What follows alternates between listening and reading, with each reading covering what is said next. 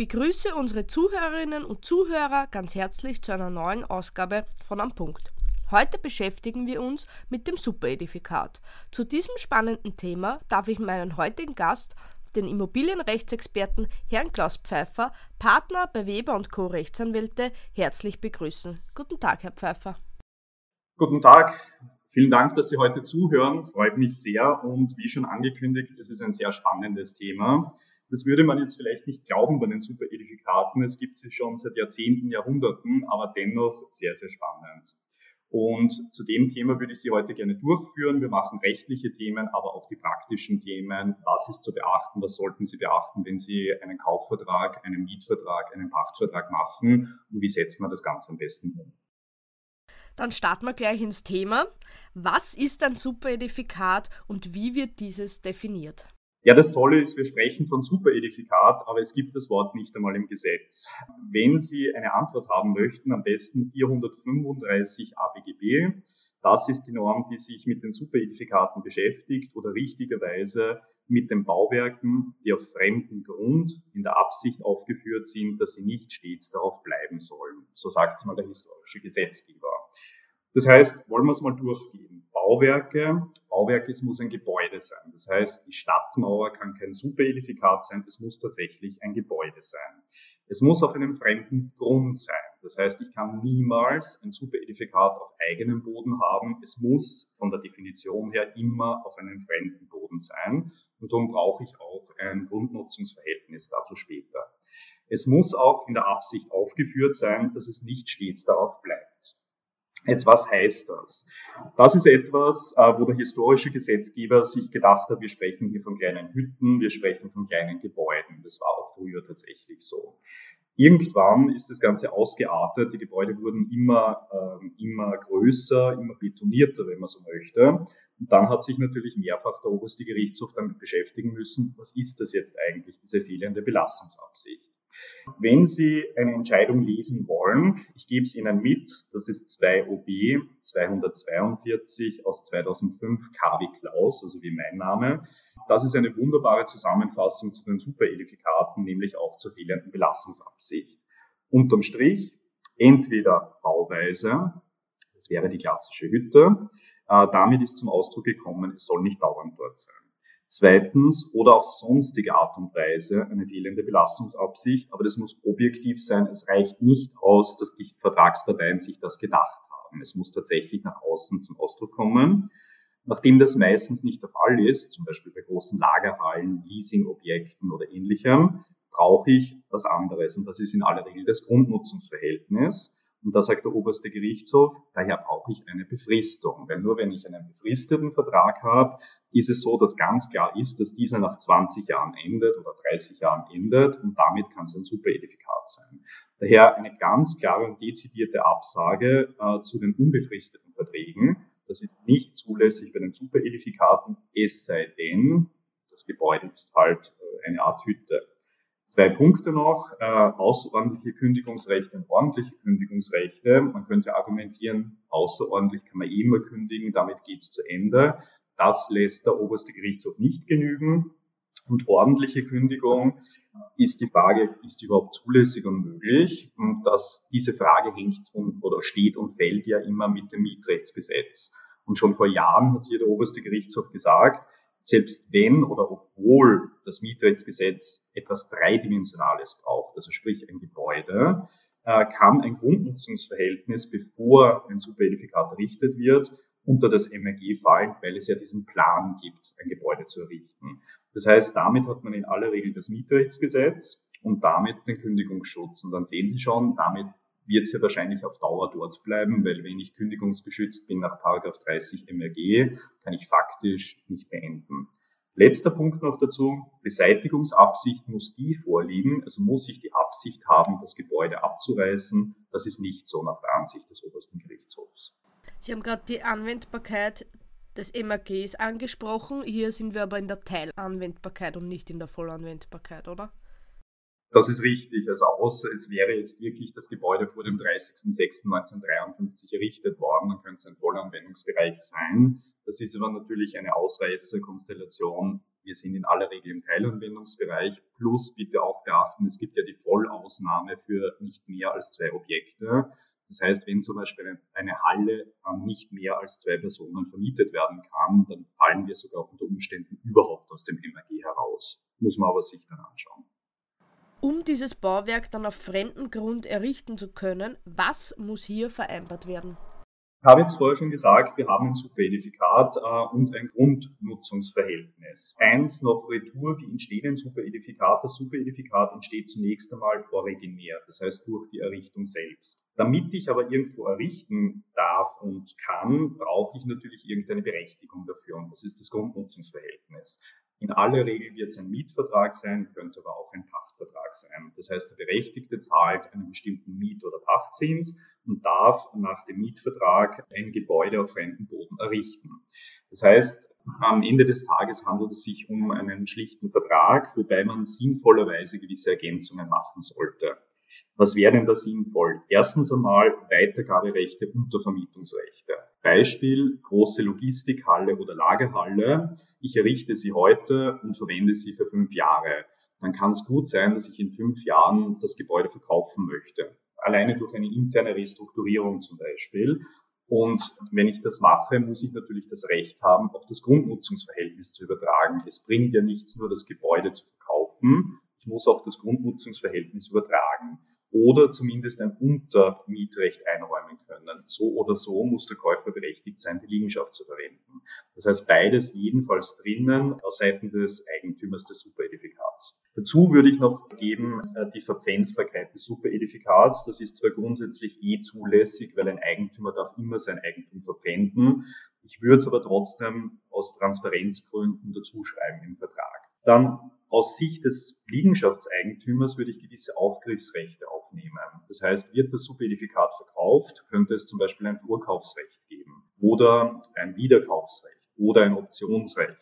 Solche Dinge würde ich berücksichtigen, zumindest ansprechen, weil es kann ja sein, dass ich als Liegenschaftseigentümer das Gebäude zurückhaben möchte und zwar rascher zurückhaben möchte und habe ein bisschen mehr Kontrolle über das Ganze. Spannend wird es dann auch immer, wenn das Ganze zu Ende geht nämlich die Frage, muss der Liegenschaftseigentümer irgendwas für das Gebäude bezahlen? Diese Diskussion kennen wir vor allem aus dem Baurecht, wo das sogar gesetzlich verankert ist.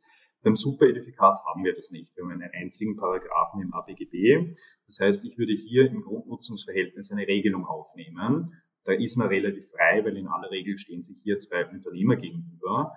Und naja, dann kann man in beide Richtungen gehen. Man kann sagen, äh, Wertersatz im Sinne von Verkehrswert wo wahrscheinlich am Ende des Tages ein Gutachter entscheiden muss, bis hin zu, es gibt überhaupt keinen Ersatz und das Gebäude geht entschädigungslos in das Eigentum des Liegenschaftseigentümers über. Dann gibt es natürlich ganz viel Graubereich dazwischen, wie man das regeln könnte. Und letzter Punkt, ich würde auch immer aufnehmen, der Superedifikatseigentum ist verpflichtet, alle Lasten zu löschen im Superedifikat und auch bestehende Mietverhältnisse zu beenden. Das versteht sich zwar grundsätzlich eh von selbst, ich würde es aber aus Transparenzgründen dazu nehmen. Wenn das Vertragsverhältnis vorbei ist und ich habe nichts geregelt, muss das Superedifikat dann entfernt werden oder muss es am Grund belassen werden? Jetzt kommt diese typische Antwort des Anwalts, kommt drauf an. Wenn ich jetzt wirklich absolut gar nichts im Mietvertrag drinnen habe, es ist ein ganz normaler Mietvertrag, der dann endet, dann würde ich so sagen, es ist wohl eher zu entfernen. Aber es kommt am Ende des Tages darauf an, was die Parteien beabsichtigt haben. Wenn die Intention in die Richtung geht, es geht dann über ins Eigentum des Liegenschaftseigentümers, dann hat man dann eh schon eine Antwort. Das heißt, man muss sich anschauen. Ähm, man könnte umgekehrt auch immer argumentieren, es ist ein Gebäude, das eben nicht äh, dauerhaft auf fremden Boden bleiben soll. Da könnte es genauso sein, dass man einfach sagt, es soll ins Eigentum des Liegenschaftseigentümers übergehen. Man muss sich das anschauen je nach Zustand des Gebäudes wird wohl in die eine oder andere Richtung argumentiert werden von Seiten des Liegenschaftseigentümers und Superedifikateigentümers. Wie wird ein Superedifikat im Grundbuch ersichtlich gemacht, beziehungsweise muss dieses eingetragen sein? In der perfekten Juristenwelt ähm, sollte alles wunderbar im Grundbuch drinnen sein. Und das sage ich jetzt extra so provokant dazu, weil das eigentlich in den seltensten Fällen so ist. Fangen wir mal an, wie entsteht ein Superedifikat? Das Superedifikat entsteht mit der Errichtung. Das heißt, sobald ich ein Gebäude errichte auf fremden Boden, ist dieses existent. Ich brauche keinen weiteren Modus zu setzen, damit das Eigentum entsteht. Also es ist nicht so wie sonst beim Kaufvertrag, dass ich Titel ist gleich Kaufvertrag und Modus ist gleich Eintragung im Grundbuch habe, sondern es ist einfach, ich habe ein Grundnutzungsverhältnis und errichte ein Gebäude. Gut, damit besteht das Superedifikat. Es ist existent. Jetzt ist aber so, dass ich, dass auf beiden Seiten ein Interesse besteht, dass Dritte das irgendwo sehen können. Ja, sowohl der Liegenschaftseigentümer als auch der Superedifikatseigentümer haben dieses Interesse. Was könnte man da machen? In dieser, wenn man so sagt, Super Plus äh, Gut Welt wird im A2-Blatt das Superedifikat angemerkt. Das heißt, man sieht im eigentlichen Grundbuch, im A2-Blatt, im Gutbestandsblatt eine Anmerkung, dass es ein Superedifikat gibt. Was so viel bedeutet wie, ein potenzieller Käufer dieser Liegenschaft schaut sich das Grundbuch an, sieht, dass da etwas angemerkt ist und wird sofort eine Rückfrage stellen und wird sagen, was ist das hier? Was soll das sein? Meistens ist das Ganze gepaart, wenn man so etwas gemacht hat, mit irgendeiner Last im Grundbuch, nämlich dass man das Grundnutzungsverhältnis im Lastenblatt eingetragen hat.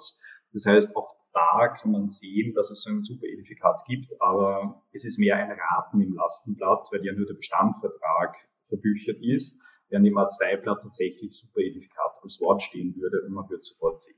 Gut, und dann gibt es noch etwas ganz Besonderes bei den Superedifikaten, das sind die Karteien. Die Karteien, wie muss man sich die vorstellen? Bis jetzt war das so, das war ein Stück Papier. Je nach Grundbuchsgericht ist es anders geführt worden. Es ist teilweise handschriftlich geführt worden. Dort sind wesentliche Informationen handschriftlich reingeschrieben worden und wurden sie gelöscht, wurden sie unterstrichen mit einem Lineal. Teilweise hat man das mit Schreibmaschine gemacht, teilweise wurde das auch schon modern mit dem Computer gemacht. Und das sind dann einfach so Karteien, die man abrufen kann. Das heißt abrufen. Abrufen heißt, man ruft beim Grundbuchsgericht an oder stellt eine schriftliche Anfrage. Es möge diese Kartei übermittelt werden.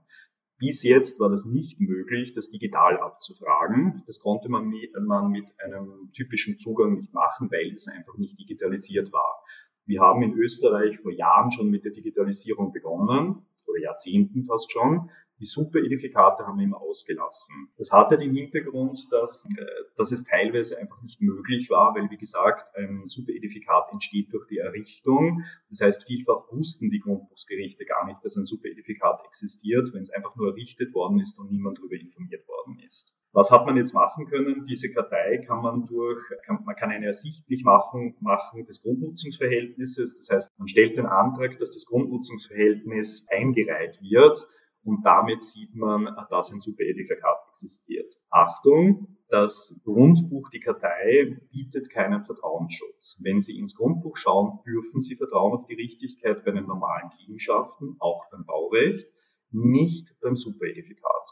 Beim Superedifikat ähm, kriegen Sie eine physische Kopie und es wird immer beim Stempel drunter stehen, das ist der angebliche Eigentümer. Es gibt keinen Vertrauensgrundsatz und keinen Vertrauensschutz. Das heißt, und letzter Punkt, wie gesagt, das Gebäude entsteht durch die Errichtung, das heißt, es muss keine Kartei entstehen und bestehen, aber sobald das Superedifikat verkauft wird, sobald das Superedifikat verpfändet wird, dann spätestens muss die Kartei errichtet werden, weil dann Urkunden hinterlegt werden. Das kann ein Kaufvertrag sein, das kann eine Pfandurkunde sein. Spätestens dann. Aber wenn nichts mit dem Gebäude passiert ist, muss es keine Kartei geben. Das heißt, als Käufer sollte ich mir immer das Grundstück dann vor Ort anschauen, ob irgendein Gebäude darauf steht. Das kann man so sagen. Also generell empfiehlt es sich immer als Käufer einmal vor Ort hinzugehen, nämlich auch schon aufgrund von Dienstbarkeiten. Es könnte einen, ein Gehrecht geben, ein Fahrtrecht geben über das Grundstück. Das hat zwar jetzt mit den Superedifikaten nichts zu tun, aber man sollte sich das jedenfalls einmal anschauen. Man sollte bei jedem Kauf auch immer nachfragen, ob es vielleicht eine Kartei gibt. Also gerade bei größeren Arealen könnte das ja sein, Betriebsareale zum Beispiel und äh, generell immer zumindest diese schriftliche Anfrage an das Grundbuchsgericht stellen, dann hat man sich zumindest erkundigt. Jetzt könnte man sagen, was interessiert mich das? Ich schließe einen Kaufvertrag ab über die Liegenschaft EZ1, Grundbuchsgericht so und so, dann kaufe ich das einfach mit. Ja. Haben wir vielleicht nicht ausdrücklich gesagt, aber ich kaufe das Gebäude mit. Nein, das ist falsch und das wird nicht passieren. Warum? Die Liegenschaft selbst kauft man mit dem alles gut und sobald das verbüchert ist, äh, wird das Eigentum oder ist das Eigentum übertragen. Das Gebäude wird zivilrechtlich aber als bewegliche Sache gesehen. Das heißt, und das Gebäude steht im Eigentum einer anderen Person. Das heißt, der Liegenschaftskaufvertrag kann niemals das Gebäude übertragen. Jetzt könnte man noch versuchen zu argumentieren, naja, dann war es ein gutgläubiger Erwerb, weil ich, ich habe darauf vertraut, dass das Gebäude mit übertragen wird. Auch das ist nicht der Fall. Da gibt es schon sehr viel Judikatur dazu. Man kann das gutgläubig nicht erwerben. Das heißt, Worst Case, man hat die Liegenschaft gekauft, nicht aber das Gebäude. Und dann könnte es sogar noch sein, dass das Gebäude verpfändet ist an eine Bank und dann hat man sowieso den Worst Case. Und umgekehrt eine Bank, die die Liegenschaft finanziert hat und ihr Pfandrecht eintragen lässt, muss dann wahrscheinlich ihre Bewertung reevaluieren, wenn das Gebäude nicht dabei ist. Daher jedenfalls eine Prüfung machen, rechtlich und technisch, weil es kann wirklich böse ins Auge gehen. Sie haben bereits angesprochen, dass der Eintrag bisher so war. Was hat sich bei dieser Ersichtlichmachung bzw. der Urkundenhinterlegung seit 1.6.2022 nun geändert? Wir gehen Richtung Digitalisierung langsam, langsam. Das soll bedeuten, seit dem 1.6.2022 sollen die Karteien oder müssen die Karteien digital geführt werden. Das heißt, eine solche Kartei schaut dann genauso aus wie ein Grundbuchsauszug. Das wurde angeglichen. Das ist aber nicht eine Generalumstellung. Wie gesagt, das wäre auch nicht möglich, weil vielfach wissen die Grundbuchsgerichte gar nicht, dass Superedifikate vor Ort sind, weil es einfach noch nie eine Kartei gegeben hat. Das heißt, sobald jetzt Anträge gestellt werden, entweder das umgestellt wird oder weil ein Kaufvertrag geschlossen worden ist, im Zuge dessen wird umgestellt und dann gibt es ein digitales System, das ähnlich ausschaut oder das gleich ausschaut wie bei normalen Liegenschaften. Das habe ich vorher extra gesagt, langsam, langsam.